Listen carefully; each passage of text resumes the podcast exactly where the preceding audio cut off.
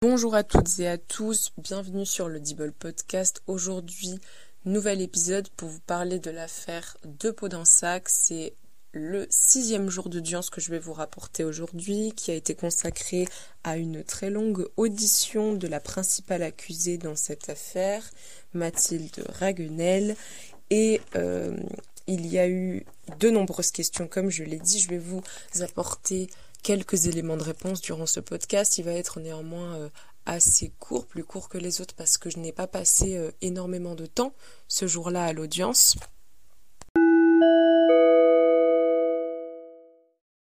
Sans plus tarder, je vais donc vous rapporter les déclarations de Mathilde Raguenel à la barre. Je vous rappelle que dans cette affaire, Mathilde Raguenel est l'ex-compagne de Kamel Gentil, la victime, qui a été retrouvée mort au bord de la Garonne, dans la vase. Et vous allez voir dans ce podcast que finalement, il y a certaines, euh, choses qui ont été mentionnées dans les précédents podcasts euh, qui euh, eh bien, manquaient de nuances ou manquaient de précision. C'est pourquoi aussi on se retrouve devant la cour d'assises, c'est pour apporter des précisions. Le premier jour d'audience que j'ai relaté dans le premier épisode euh, de cette série, on a euh, le président de la cour d'assises qui a énoncé les faits. Et au cours de ces audiences, au tribunal, nous allons euh, progressivement comprendre qu'est-ce qui s'est réellement passé. C'est pour ça qu'il peut y avoir des imprécisions, peut-être des incertitudes ou euh, des, euh, des choses qui sont fausses, ou parfois des choses qui sont vraies mais contradictoires. En fonction euh, des différents protagonistes, la version des faits va être différente. Et donc je vous invite à suivre eh bien, les podcasts pour voir petit à petit où est-ce que la vérité va nous mener. Néanmoins, je voulais quand même vous dire que en cours d'assises, on ne peut jamais détenir la vérité. La vérité, c'est chacun qui va se la faire. chacun va se, dire, euh, euh, enfin emporter une, conviction qui est le coupable euh, au vu des preuves qui vont être apportées au tribunal, mais aussi en fonction des déclarations de chacune et de chacun. Il n'y a pas de vérité, il y a toujours une part d'ombre dans la cour d'assises. Donc je voulais néanmoins vous dire que même à l'issue de ce de ces un mois de procès, nous n'allons pas tout connaître de cette affaire. Voilà, donc cette longue introduction est terminée je vous propose de passer aux déclarations de Mathilde Raguenel.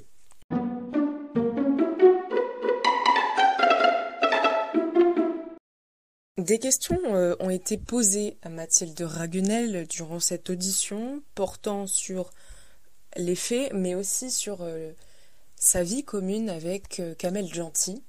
Pourquoi est-ce qu'elle a été entraînée dans toute cette affaire? Il faut savoir qu'au départ, on le rappelle, Mathilde Ragunel était en couple avec Kamel Gentil et en réalité, ce couple battait de l'aile, euh, ils ne s'entendaient plus et Mathilde Ragunel était prête à partir, elle avait fait ses bagages pour euh, de nombreuses raisons euh, est ressorti à l'audience le fait qu'il l'aurait violée, qu'il l'aurait séquestrée et que elle vivait tout simplement l'enfer à ses côtés et que euh, il y aurait eu un soir où elle se serait disputée avec euh, Kamel Gentil parce qu'elle a refusé des relations sexuelles avec lui et qu'il serait parti avec Benjamin Strievi euh, voir des putes. Et ça a engendré un gros conflit et elle a dû partir de la maison pour revenir ensuite. Ça, c'était avant les faits. Et toute cette euh, atmosphère euh, assez pesante pour euh, le couple a fait que finalement il n'y avait plus de solidarité entre eux. Et lorsque Mathilde Raguenel apprend que Kamel Gentil a volé la drogue avec Benjamin Strievi, elle se dit qu'elle va organiser la redevance de ce bien. Donc elle va décider d'organiser euh, un vol de la drogue. Donc elle, comptait voler le voleur. Et elle faisait ça parce que avec tout ce qui lui faisait endurer, elle n'avait pas de raison de le protéger, d'autant plus qu'elle avait une dette envers un autre protagoniste qui s'appelle Guillaume, et elle devait rembourser beaucoup d'argent et elle a saisi cette opportunité-là pour euh, pouvoir rembourser sa dette, tout simplement. Et euh, dans ces motivations-là, son plan initial, c'était d'aller au fond du jardin où la drogue était cachée tous les soirs. En fait, Kamel Gentil, euh, pour éviter qu'on lui récupère la drogue, le cachait tous les soirs à une même heure. Et elle avait prévu, Mathilde Raguenel, que euh, soit euh, organisé le vol au fond du jardin et que finalement il n'y ait pas de problème. Sauf que ça ne s'est pas passé comme ça. Au cours d'une soirée, les protagonistes de l'histoire, euh, ils avaient fumé, bu, etc. Ils étaient chez Morgan Salon, comme je l'avais dit précédemment, et ils se sont décidés d'aller chez, dans le domicile de Kamel Gentil et de récupérer la drogue par la force et à ce moment-là, Morgan Salon, euh, Morgan, euh, Mathilde Raguenel n'était pas du tout au courant que euh, eh bien, ce vol allait être organisé le soir même. Une autre question a été posée à Mathilde Raguenel portant sur les motivations de Benjamin Strievi pour effectuer le vol initial. Car je le rappelle, le vol initial de la drogue a été enfin a été, oui, a commencé par euh, Kamel Gentil et il n'était pas seul, il était avec Benjamin Strévy. Et ce qu'elle explique, Morgane, euh, euh, pardon, Mathilde Raguenel, c'est que c'est Benjamin Strievi qui aurait entraîné eh bien Kamel Gentil dans cette histoire, que ce serait finalement le meneur et que à cause de lui il a commis ce vol. Et le conseil euh, le conseil c'est l'avocat, hein. l'avocat de, Benjamin Strievi explique que euh, le soir des faits, des voisins ont vu qu'ils allaient voler la drogue et ils, euh, ont, interpellé les jeunes hommes en leur disant de repartir chez eux et, et bien c'est là à ce moment-là que Kamel Gentil aurait dit à ces personnes de rentrer gentiment chez eux, mais violemment, hein, mais de rentrer chez eux. Donc ça prouverait selon l'avocat, que c'était le meneur de cette affaire. D'ailleurs, sur ces faits-là, euh, quand l'avocat a demandé à Mathilde Raguenel euh, si ça l'étonne, elle a dit que oui, oui, ça l'étonnait. Voilà. bon, euh, c'est une intervention, je vous la mentionne. Une autre question aussi, mais pas des moindres, pourquoi est-ce qu'on a retrouvé le corps de Kamel Gentil avec le caleçon à l'envers? Est-ce que c'était une volonté de ses auteurs? Euh, de le mettre ainsi. Et sur ça, Mathilde Raguenel a dit que ça lui arrivait très bien euh, de, mettre son caleçon à l'envers de temps en temps et de, porter des chaussettes euh, dépareillées. Donc sur ces faits-là, en tout cas, elle a répondu de manière assez spontanée et sans équivoque. Comme je vous l'ai expliqué, Mathilde Raguenel a été mise au courant que Kamel Gentil avait fait le vol. C'est pour ça qu'elle a voulu le revoler en retour. Et au cours de ce vol, elle n'a pas débriefé, entre guillemets, euh, après euh, euh, la commission des faits avec lui. Donc ce qu'elle savait seulement, c'est que Kamel Gentil n'était pas prêt à rendre la drogue et qu'il comptait très bien le garder et qu'il n'avait absolument pas de regret d'avoir volé cette drogue-là. En tout cas, il y avait une grande quantité de, quantité de MDMA, un, un mélange de drogue assez important. Et le conseil de Benjamin Strévy a dit que euh, c'était Benjamin Strévy qui avait eu un tiers de la récolte et que, euh, ce qui n'est pas prouvable bien sûr, et que euh, deux, tiers étaient gardés par, par Kamel Gentil pour encore une fois affirmer que Kamel Gentil était le directeur de cette, de cette expédition. Ensuite, euh, l'un des avocats, il me semble que c'était l'avocat de, oui, bien sûr, d'un des quatre principaux accusés dans cette affaire, bien sûr, qui était là le soir du meurtre, mais euh, c'était c'était l'avocat, pardonnez-moi, de Monsieur Pinet, il me semble. Et il lui a posé euh, la question nous, verrons dans un prochain podcast, pardon, qui est Monsieur Pitney et quel euh, a été son rôle dans cette affaire. Néanmoins, euh, cet avocat lui a posé la question pourquoi avoir euh, reproché, parce que apparemment, voilà, j'apprends dans cette question-là qu'elle a reproché à Kamel Gentil d'avoir commis ce vol, si en retour, elle aussi avait prévu de voler.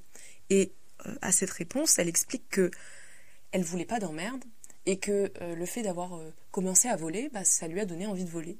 Donc il y a eu une petite altercation entre l'avocat et, euh, eh bien, euh, une petite altercation, voilà, avec Mathilde Raguenel parce que euh, il sous-entendait que voilà elle n'a pas apprécié en tout cas le, petit sous-entendu que, que l'avocat avait fait. Elle s'est mal exprimée.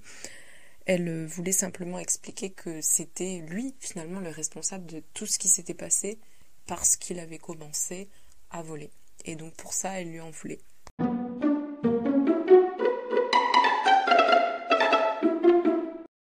Une dernière question qui a été posée par le conseil de Mathilde Raguenel. Le conseil, je rappelle, c'est l'avocat. L'avocat de Mathilde Raguenel qui euh, eh bien, lui a posé des questions sur euh, son état durant euh, bah, toutes ces étapes en fait de ce meurtre. Je rappelle la première étape, lorsque les quatre les oui les trois ouais quatre individus, il y en a un qui est décédé depuis, mais lorsque les quatre individus vont dans le domicile de, de Mathilde Raguenel et euh, de Kamel Gentil, l'état dans lequel elle était, et dans la voiture ensuite lorsque le corps a été transporté jusqu'à euh, la forêt, jusqu'à lorsqu'elle a, elle a utilisé l'arme pour le tuer, qu'ils ont laissé le corps, qu'elle est repartie ensuite chez elle, puis qu'ils ont tous ensemble euh, cherché le corps dans la forêt, qu'ils ont ensuite transporté encore une fois dans la voiture pour le mettre dans la Garonne. Voilà, je fais un petit point sur les étapes, c'est important, on va revenir dessus. Et euh, les questions qui ont été portées euh, sur ça ont été surtout centrées sur le moment où il y a eu extrêmement de violence dans l'appartement, où il y a eu des coups de batte de baseball, qu'elle elle était assise sur le canapé et qu'elle ne faisait rien, elle était prostrée. L'avocat lui a demandé euh, si elle avait, elle s'était sentie, euh, comment elle s'était sentie, et euh, elle était terrorisée, euh, elle avait peur, et elle aurait été surveillée par l'un d'entre eux, l'un des cambrioleurs et des agresseurs. C'est quelque chose qui sera ensuite rediscuté, je pense, au cours des débats c'est quelque chose qui, est débattu là, de savoir si elle a été euh, tout le temps sous la contrainte ou si elle a donné volontairement euh, le scotch pour pouvoir euh, ligoter Kamel Gentil pendant qu'il le frappait. Et puis également, une question lui a été posée de savoir si elle était menacée ou pas dans la voiture. Et oui, elle était menacée avec une arme. et, et voilà, elle était, elle était vraiment sous la contrainte, en tout cas dans la, voiture.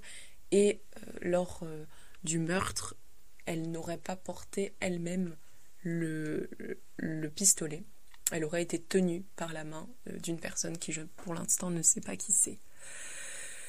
Ensuite, il n'a pas été trop parlé du jet du corps dans la Garonne, mais elle a participé en tout cas au déshabillement de, de, Kamel Gentil pour effacer l'ensemble des preuves. Voilà pour l'ensemble euh, de la déposition de Madame. Et je vous euh, dirai la suite de, des autres auditions. C'est la fin de cet épisode. Euh, j'espère que ça vous a intéressé. C'est extrêmement dur cette affaire pour tout le monde, pour la partie civile, pour les juges. C'est des débats qui sont très longs qui sont très durs pour les jurés aussi, qui n'ont rien demandé, ils sont là depuis un mois, enfin pour un mois, ils vont passer un mois de leur vie à euh, juger cette affaire où euh, on entend vraiment des horreurs. Le prochain épisode bah, que j'ai euh, j'ai vu aujourd'hui, c'est très fort ce qui se dit, c'est déstabilisant. Voilà. Je vous rejoins donc pour, euh, pour le prochain épisode que je vais publier à la suite de celui-ci.